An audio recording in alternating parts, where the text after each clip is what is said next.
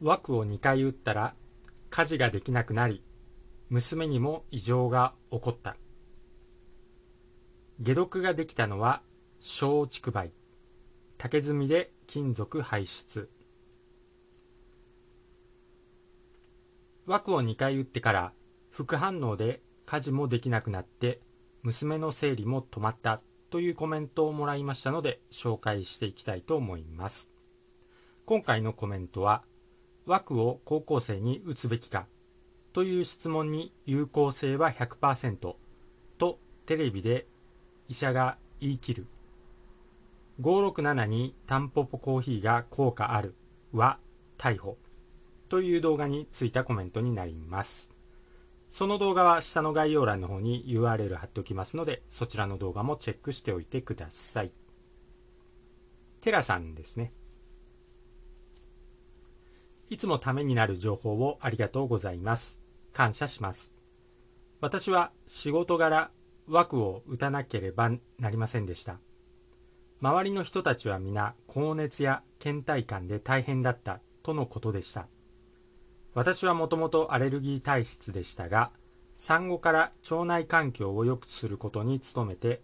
体質は改善。最近は海部さんの動画も参考に重曹とクエン酸リンゴ酢にがりなどを美味しく継続できています。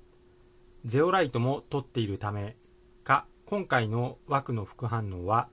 周囲の人たちよりは弱かったようでした。しかし2回の接種後夜の倦怠感が強く1時間くらい睡眠をとらないと家事ができずとにかく体が辛くてしんどい。これはやっぱりあれのせいだと思いました。そんな時海部さんの解毒の動画で松竹梅がいいと知り竹炭の粉末と梅梅酒を取ってみました。びっくりです。飲んだ当日から急に体が楽になりました。夜の家事も一度寝なくてもできるようになり眠たくないって嬉しいと竹と梅が効いたんですね。私の家族には枠は打たせませんが周囲の人を説得するのは難しいですね。打ってしまったら解毒を進めます。枠1回目の接種後体の中から気持ちが悪い痒さがありました。これは私の体に異物が入り遺伝子を書き換えてしまっていると感じました。娘の生理が止まりました。周囲の人にも影響しています。もう追加接種はしたくないです。というコメントですね。ありがとうございます。本当にこういう実際の体験談を読むと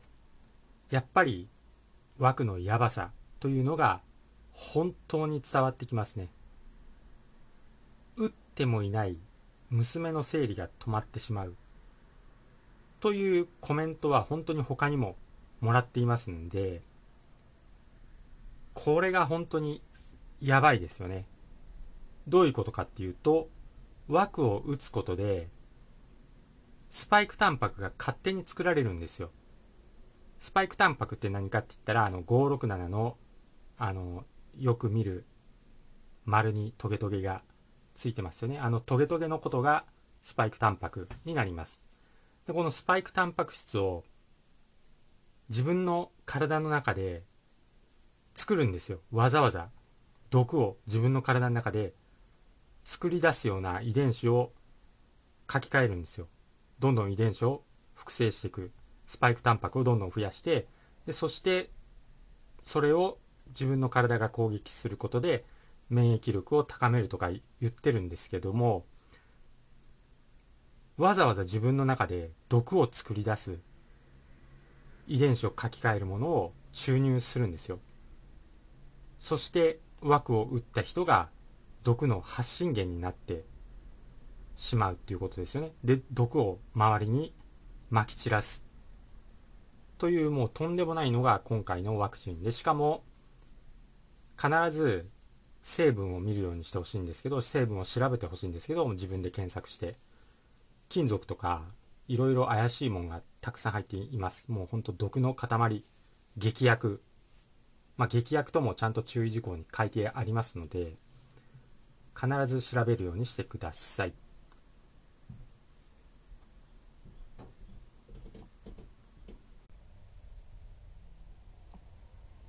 まあ、こういう現実を考えると打ってない娘の生理が止まってしまったというのは全然特殊なことではなく枠を打った人もう何人かに同じようなことが起こっている時点でやっぱりこれは陰謀とか何でもなく自分の体で毒を生産して周りに毒をまき散らしている。ということが現実本当に起こっている。ということになります。本当に一人だけじゃないんでもう何人も同じような事例がこう起こっていますのでやっぱり恐ろしいものだと思います、まあ、ただ遺伝子操作ワックなので打ったら終わりだという説とかそういうことを言っている人もいますがまあ今現在やっぱ治験中でもう本当にわからないっていうのが現実ですのでそして、まあ、今回のコメントのように実体験で松竹梅の解毒で副反応が治ったり娘の生理が復活したりというコメントももらっていますのでテラさんのように今回のテラさんのように2回枠を打ってしまってからようやく気づいた人もまあ中には本当に打たざるを得ないテラさんのように打たざるを得ない職場環境同調圧力に負けて打ってしまった人も諦めずにやれることをやっていくといいと言われることそういうのはどんどんやっていくべきだしやっていくしかないと思います。まあ、その一つが松竹梅ですよね。松の葉のスラミンは遺伝子の複製を抑制してくれると言われていますし竹炭炭に関しては金属を吸着して外に出してくれますゼオライトもそうですね枠の成分を検索すれば結構やばい重金属とか入っていますので、まあ、そういう重金属系を炭で吸着して外に出すということも本当に重要になると思います。梅、梅に関してはクエン酸とかリンゴ酸ですね。クエン酸リンゴ酸の効果があります。このクエン酸リンゴ酸、肝臓とか腎臓の働きを強化してくれますんで、解毒といえば肝腎要の肝臓腎臓になりますので肝臓と腎臓を強化すれば毒を出せる体になりますので梅も結構重要になります。私自身も今年は梅と塩だけで梅干しと梅酢を仕込みました。簡単ですよ。本当に簡単。梅に塩パパってかけるだけで本当に簡単に梅酢もできるし梅干しもできます。めちゃくちゃおすすめになります。とりあえず実際に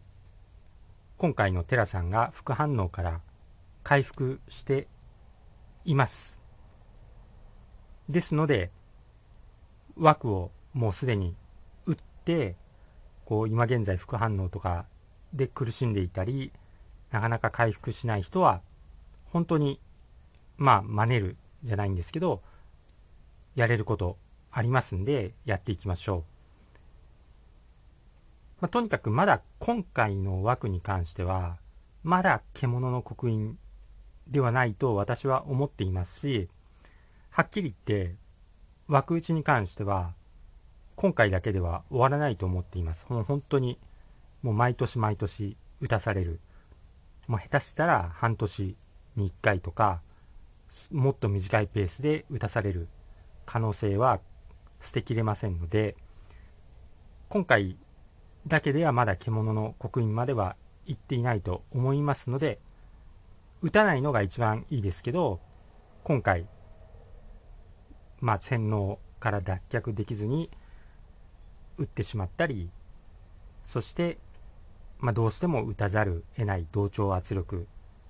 まあ、職場を辞めさせられるとか、まあ、そういう環境下に置かれて仕方なく打ってしまって、こうかなり副反応とかで苦しんだ人も、そして気づいた人もたくさんいると思いますけど、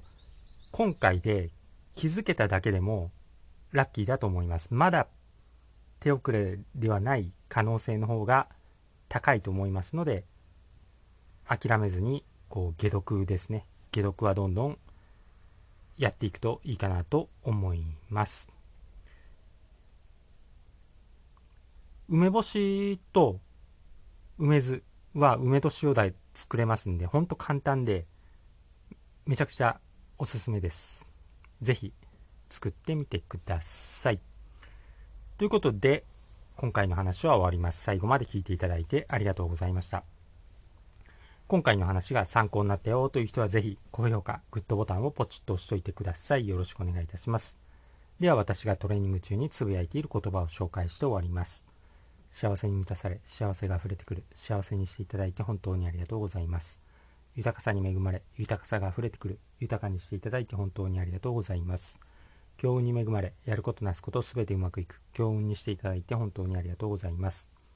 新しい細胞がどんどん生まれ、どんどん健康になる、健康にしていただいて本当にありがとうございます。足のつま先から指のつま先、頭のてっぺんまで、すべての細胞さん、本当にありがとうございます。それではまた次回お会いしましょう。チャンネル登録とメンバーシップ登録もよろしくお願いします。それでは。